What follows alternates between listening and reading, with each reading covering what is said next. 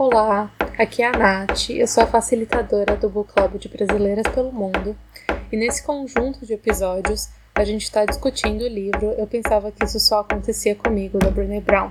Espero que você aproveite os áudios e boa discussão para todas nós.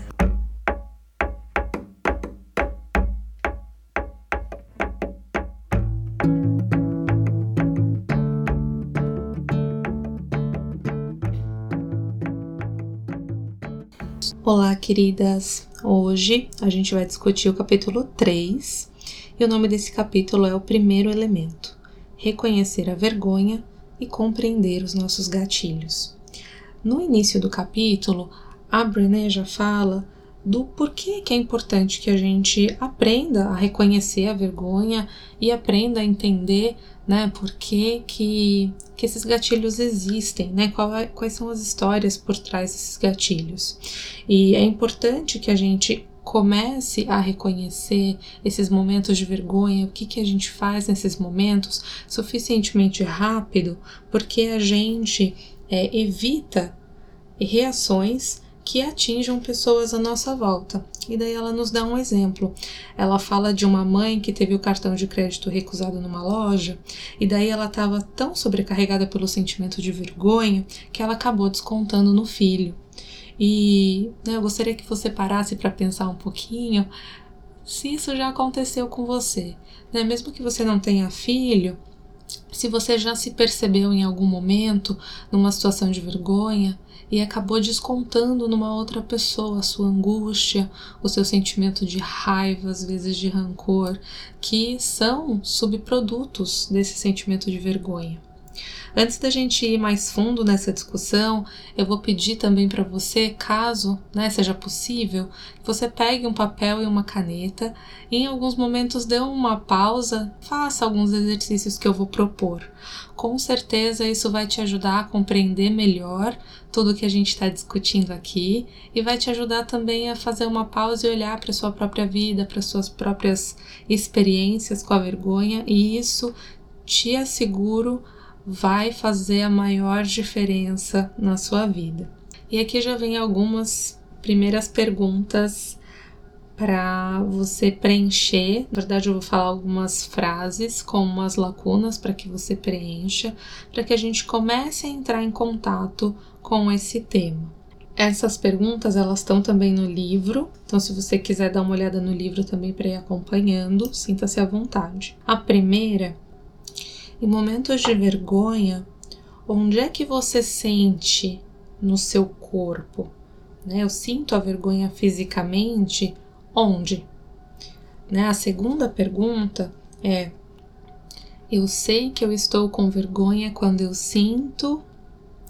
O que, que você sente quando você está com vergonha? E a terceira é: se eu tivesse gosto, a vergonha teria gosto do quê? E a outra é se a vergonha tivesse cheiro, que cheiro ela teria? E se você pudesse tocar a vergonha, a sensação seria do quê?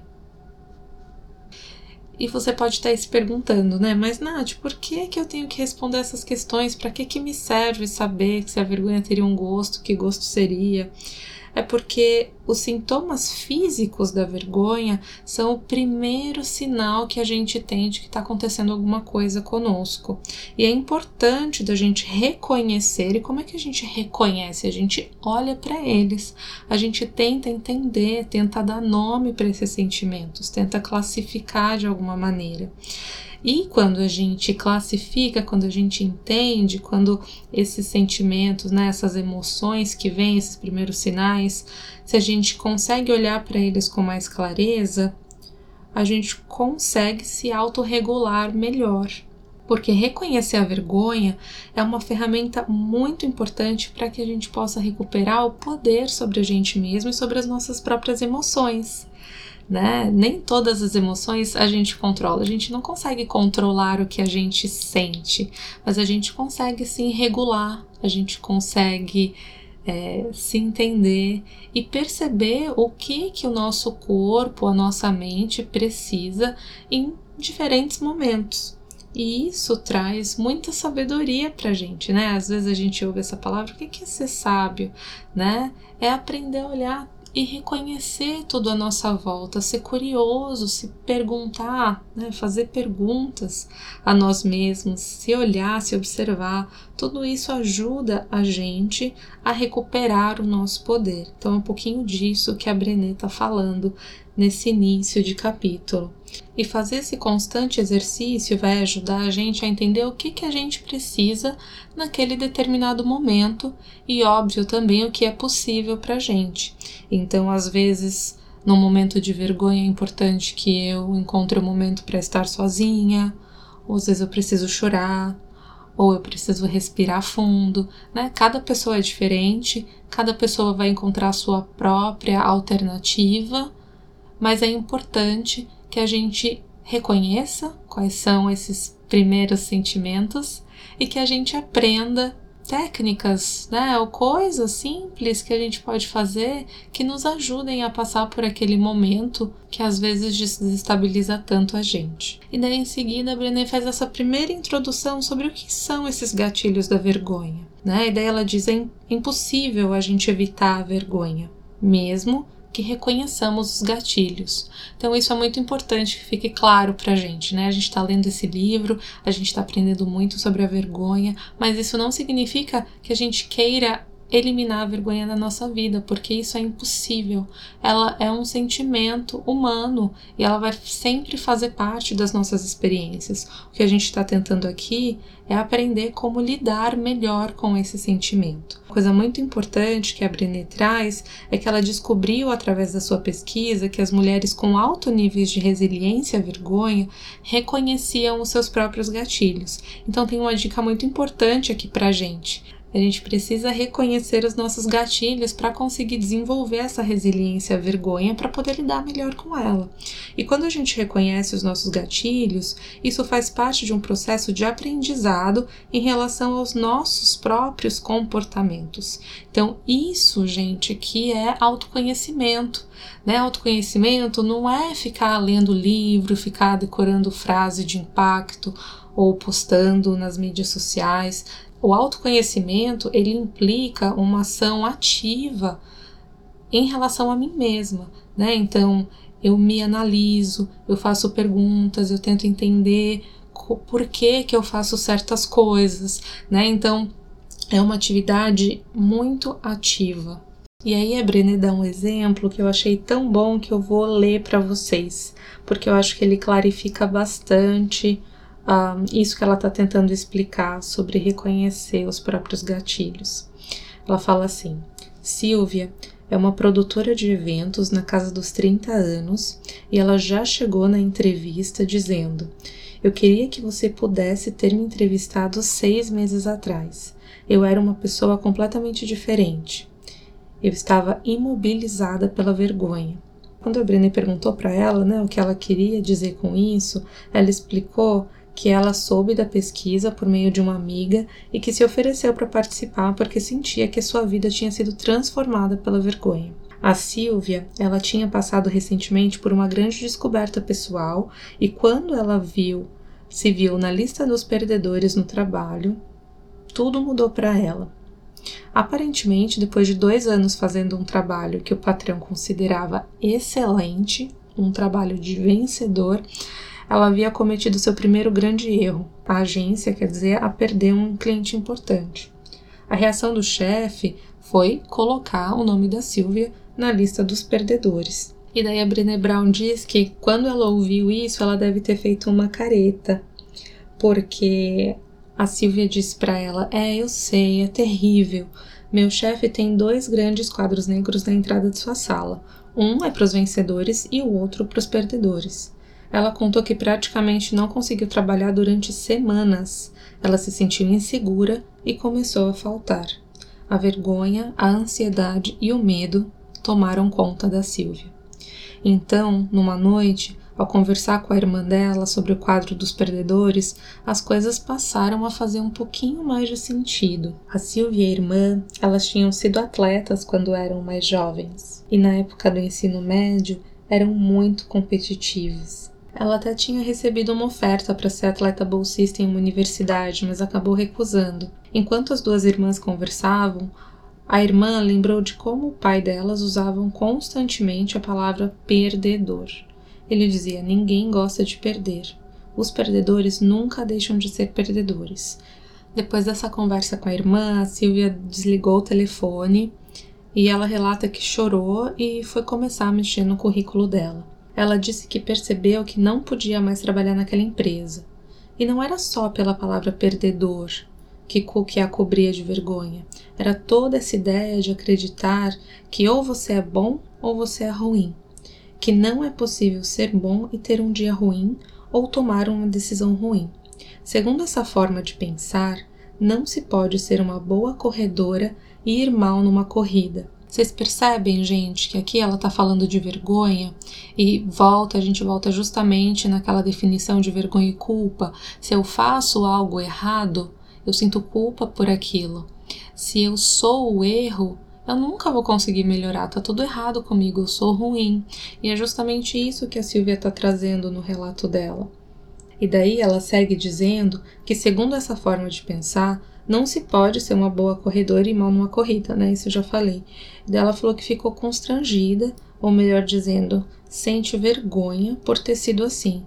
Ela ria das pessoas na lista dos perdedores também, até ela estar lá. Ela zombava dos perdedores do mesmo modo que o seu pai e o chefe zombaram dela. Ela diz que lamenta não ter competido na universidade. Com a bolsa de estudos, ela teria frequentado uma faculdade melhor.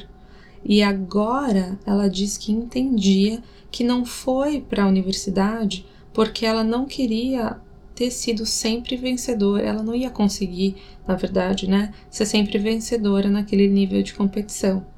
Ela sentiu medo de ser menos do que perfeita. E acho que aí tem um ponto importante da gente pensar sobre perfeccionismo, né? Sobre quantas coisas muitas pessoas e a gente em diferentes momentos deixou de fazer por medo de não sair perfeito, não sair exatamente da maneira como a gente esperou.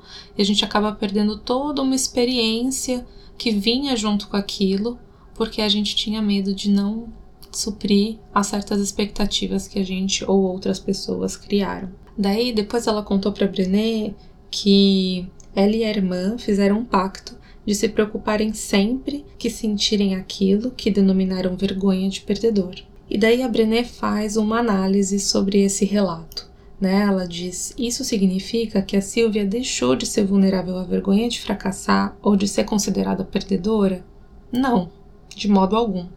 Nenhum nível de resiliência nos fornece imunidade.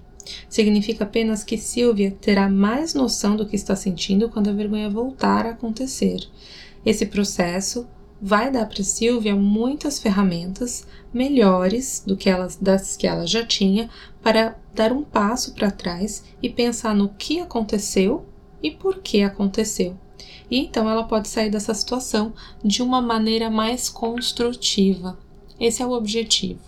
Em seguida, a Brené traz para gente alguns exemplos de identidades indesejadas, que ela vai explicar um pouquinho mais para gente o que, que, são essas coisas e por que, que é importante da gente pensar nessas identidades. E daí a Brené conta pra gente que enquanto ela estava fazendo as entrevistas, ela começou a identificar que existiam algumas áreas em que as mulheres lutavam com mais frequência contra os sentimentos de vergonha.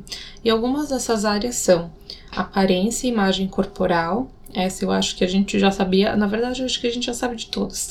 Tá, é, outra é maternidade, família, tem a criação dos filhos, dinheiro e trabalho, saúde física e mental, sexo, envelhecimento, religião, estereótipos e rótulos é, sobrevivência a traumas, e tenho certeza que se você parar para pensar aí, essa lista aumenta. E daí ela dá um exemplo, né? Ela fala: ah, existem muitas opiniões que são dadas que acabam reforçando esses estereótipos, né? Por exemplo, escandalosa e mandona. Se tem uma mulher que que gosta de falar, que tem mais opinião sobre as coisas, ela acaba tendo esse estereótipo, por exemplo.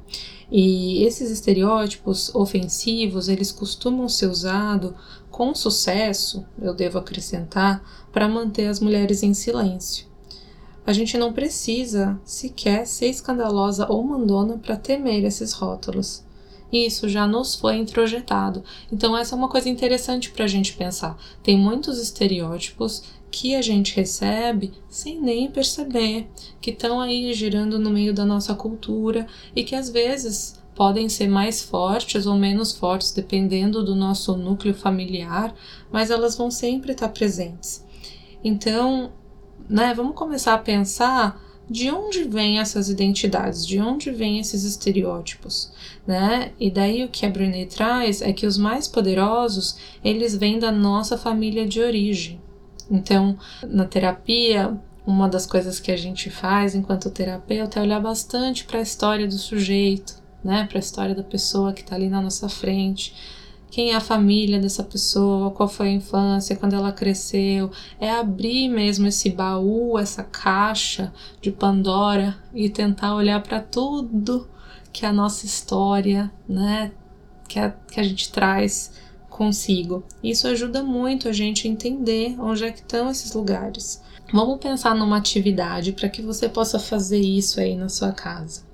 Quais são as identidades positivas e negativas que você traz de casa. Quais são os gatilhos de vergonha que você aprendeu com a sua família? A Brené nos, nos conta que as mensagens familiares elas são muito resistentes e muitas vezes elas são insidiosas. Elas se tornam parte do tecido da nossa família. E até a gente conseguir reconhecer e entender por que e como elas influenciam a nossa vida, a gente continua a vivê-las e a transmiti-las para gerações seguintes. Então é muito importante que você reconheça esses padrões que você tem para que você não continue, né, de uma maneira muito inconsciente, reproduzindo isso, ensinando isso é, dentro da sua família ou para os seus próprios filhos. E de fato, à medida que ela fica mais velha, né, a Bruni diz, ela é capaz de olhar para trás com mais clareza e perspectiva. E acredito que todas nós, né, a maturidade acaba trazendo, graças a Deus, um pouco mais de, de um olhar claro para a gente, um pouco mais de tranquilidade para a gente olhar para nossa própria história. E assim, não é fugir da nossa família, não é fugir da nossa cultura, né? Somos seres sociais e somos todos nós influenciados pela cultura e pela nossa história. Então, a melhor coisa que a gente pode fazer é entender como essas coisas nos influenciam, porque não adianta a gente achar que não está acontecendo, porque tá, né? E esse é um passo muito importante, a gente reconhecer as influências que a gente tem na nossa vida e entender como é que a gente pode navegar esse universo da melhor maneira possível. A TV, por exemplo, ela tem exercido um papel muito importante nos dias atuais, né? Eu acho que nos últimos 50 anos a TV tem sido algo muito presente na nossa história. E a TV ela estabelece muitas expectativas e ela define também muitas identidades indesejadas. E aí, pensando como é que a gente pode navegar nesse universo da melhor maneira possível, a Brené traz a vulnerabilidade finalmente para a gente conseguir entender um pouquinho o que, que isso significa. Né? Ela fala que a vulnerabilidade não é uma fraqueza. E acho que biologicamente, né, nos nossos instintos, parece um pouco contraprodutivo a gente olhar para os nossos medos, né? Quase como se se a gente fosse reconhecê-los, eles se tornassem pior. Mas na verdade é o contrário. E a Brené traz alguns exemplos justamente para a gente conseguir entender isso melhor, essa lógica. Um dos exemplos ela fala assim: só encontro o terapeuta três ou quatro vezes por ano, toda vez que volto de uma visita à casa dos meus pais. Sei que eles me amam, mas também sei que usam a vergonha e que me julgam por ser gorda e não ter me casado. Faço essas viagens por mim e por eles, mas marco consultas com meu terapeuta logo em seguida para cuidar de mim. Um outro exemplo que ela traz é assim: se existe algo que aprendi, é jamais falar de dinheiro perto da minha sogra. Ela fica preocupada comigo e com meu marido e começa a nos recriminar por comprar coisas demais. Levei anos para compreender, mas fez uma grande diferença. Não brigamos mais e não preciso fugir dela como o diabo foge da cruz. Um outro exemplo que ela traz no livro é esse. Depois de dois anos enfrentando problemas de fertilidade, finalmente aceitei que não podia ir a chá de bebê. Quando você está na casa dos 30, surge um convite para chá de bebê por fim de semana. Eu ia e acabava fazendo papelão, falando sobre como era maravilhosa a liberdade e flexibilidade de não ter filhos. Fazia perguntas estúpidas sobre, go, é, sobre trabalho, de parto, e a única pessoa que sabia que eu estava tentando engravidar era minha melhor amiga. Depois de uma dessas festas, especialmente ruim, ela me confrontou. Disse que eu estava me comportando de forma cruel, diferente do que eu era, e me perguntou se não seria por causa dos meus problemas de fertilidade. Quando percebi que era, desmoronei. Ela me ajudou a superar e a entender que não havia problema em não ir a todos aqueles chás de bebê. E daí, o que, que esses exemplos trazem para a gente? O que, que eles tentam elucidar? A importância da gente perceber as nossas vulnerabilidades. Isso traz saúde para a nossa vida, porque se eu percebo que em algumas situações eu sou vulnerável e todos nós somos, existem alguns aspectos que são gatilhos para nós, que nos colocam num lugar de fragilidade, que mexem com as nossas feridas. Né? Então, compreender isso é muito importante, porque quando eu percebo que eu sou vulnerável, eu me cuido melhor. E isso acontece em diferentes âmbitos da nossa vida. Na saúde, por exemplo, na área psicossocial, em tantas outras áreas. Então, né, eu acho que isso vale como uma dica muito importante, que ajuda a gente a olhar para a vida de uma maneira diferente. Se eu percebo as minhas vulnerabilidades, eu tenho a capacidade de me cuidar melhor. Eu sei, e a Brené também aponta isso, que essa noção é contrária ao senso comum.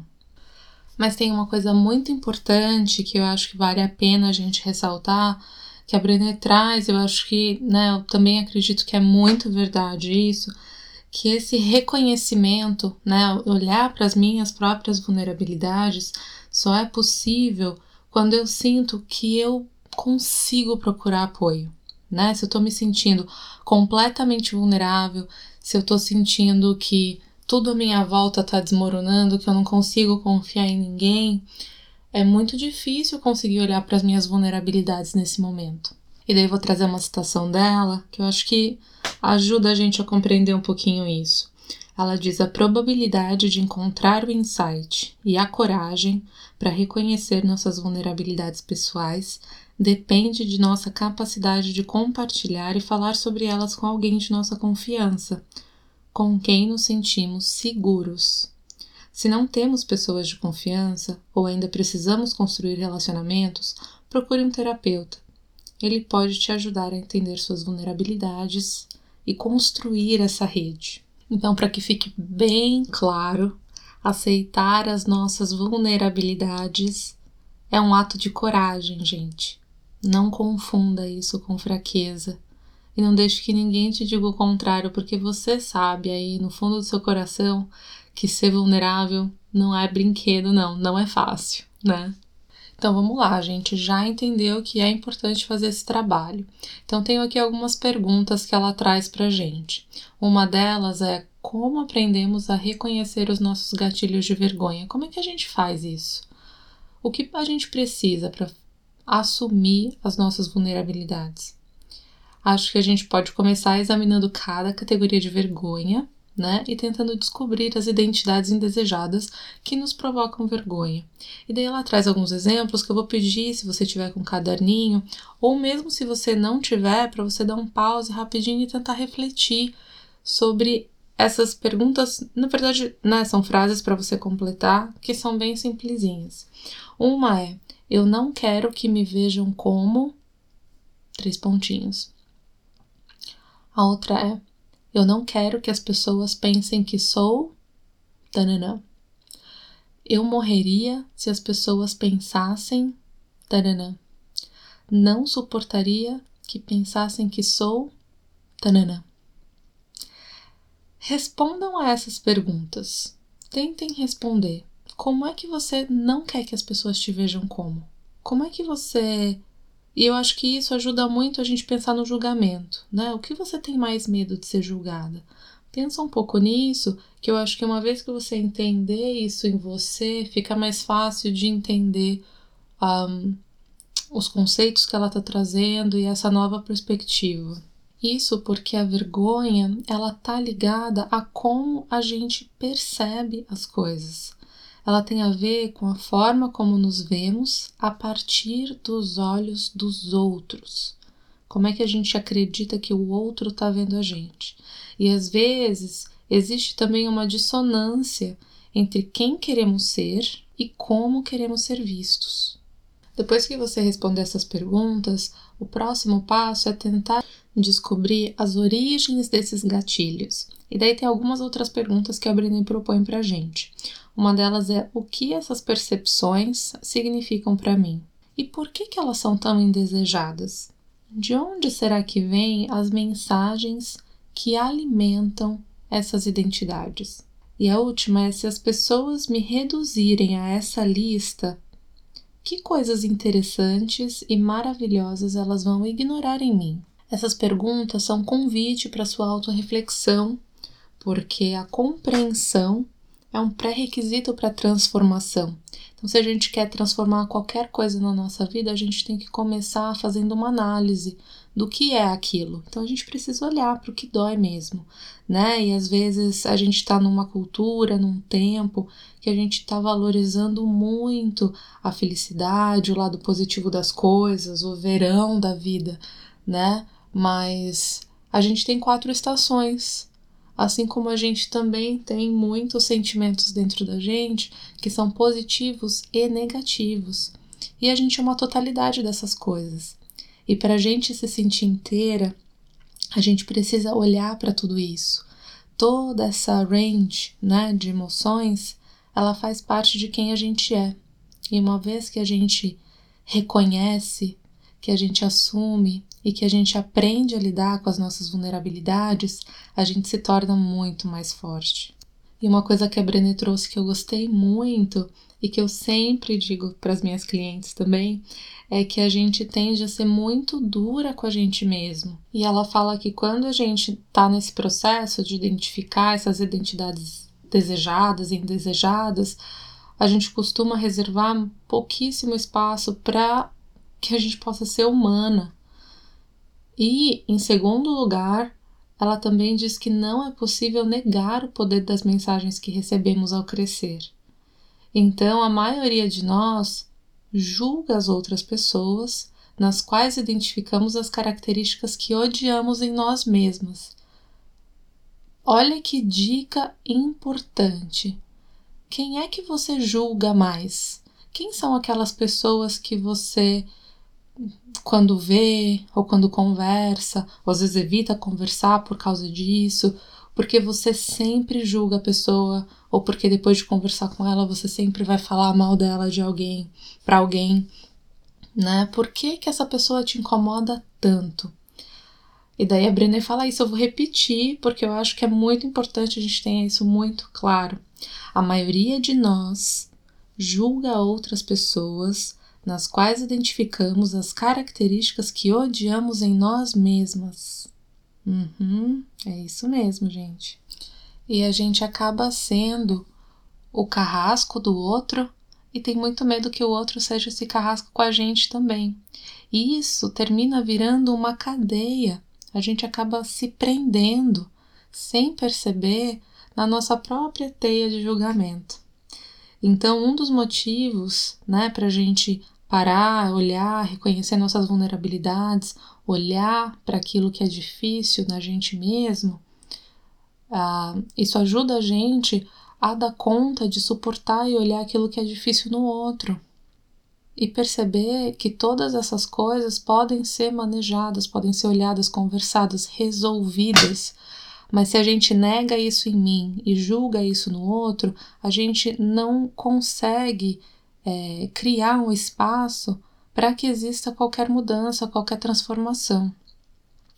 E daí em seguida, né, depois dessa pequena discussão, a Brené traz um conceito chamado cortina da vergonha. E o que ela fala é que geralmente quando a gente se vê numa situação de vergonha, tem uma cadeia de reações fisiológicas que acontecem no nosso corpo que está muito ligada com o nosso cérebro reptiliano, com aquele instinto mais primal que a gente tem de fuga, luta ou paralisia. Essas são reações que a gente tem que são primárias, que trazem um desconforto muito grande, e daí ela dá esse exemplo, né, de que a gente sente uma necessidade de se proteger a qualquer custo, porque é algo é quase como se tivesse, é quase não, é isso, né? É uma ameaça que a gente está experienciando sem uh, um, nenhuma percepção de que a gente tem o controle sobre aquilo. Então, é muito traumático para o nosso organismo.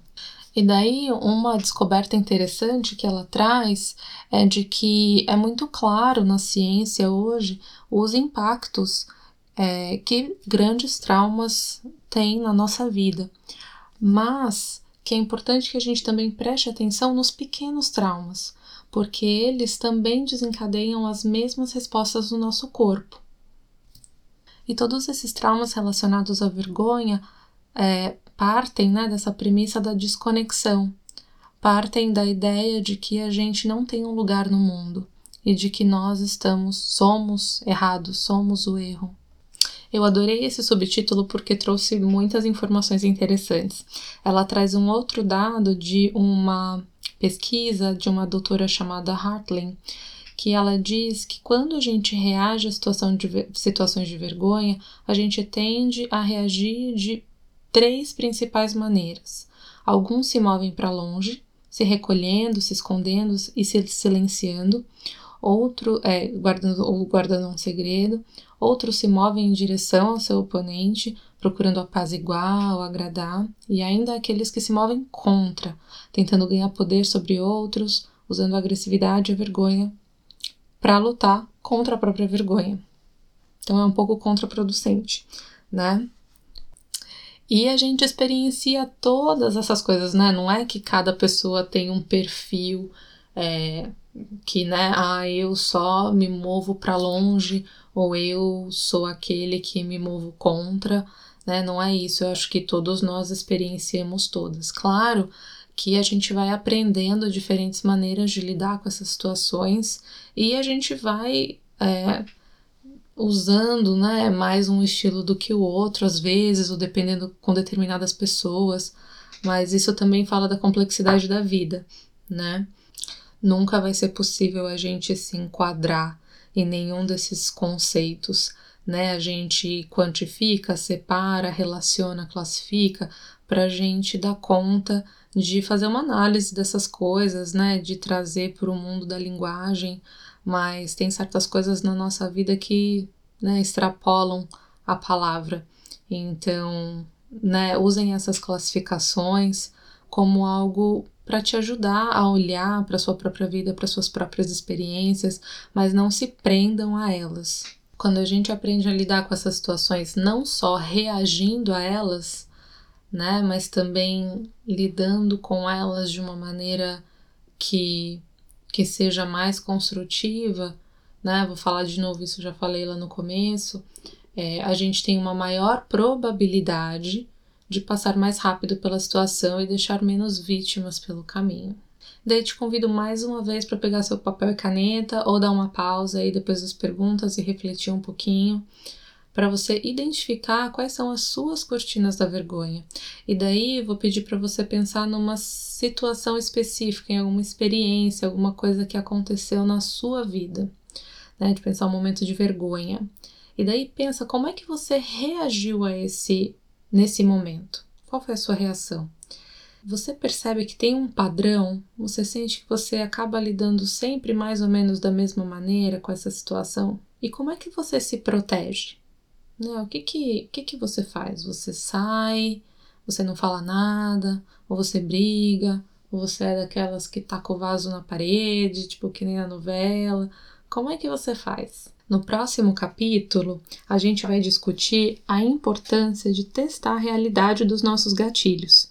Porque às vezes a gente acredita que é uma coisa de um jeito, mas quando a gente para para olhar ela bem direitinho, nos mínimos detalhes, a gente percebe que as coisas são um pouquinho diferentes daquilo que a gente acreditava.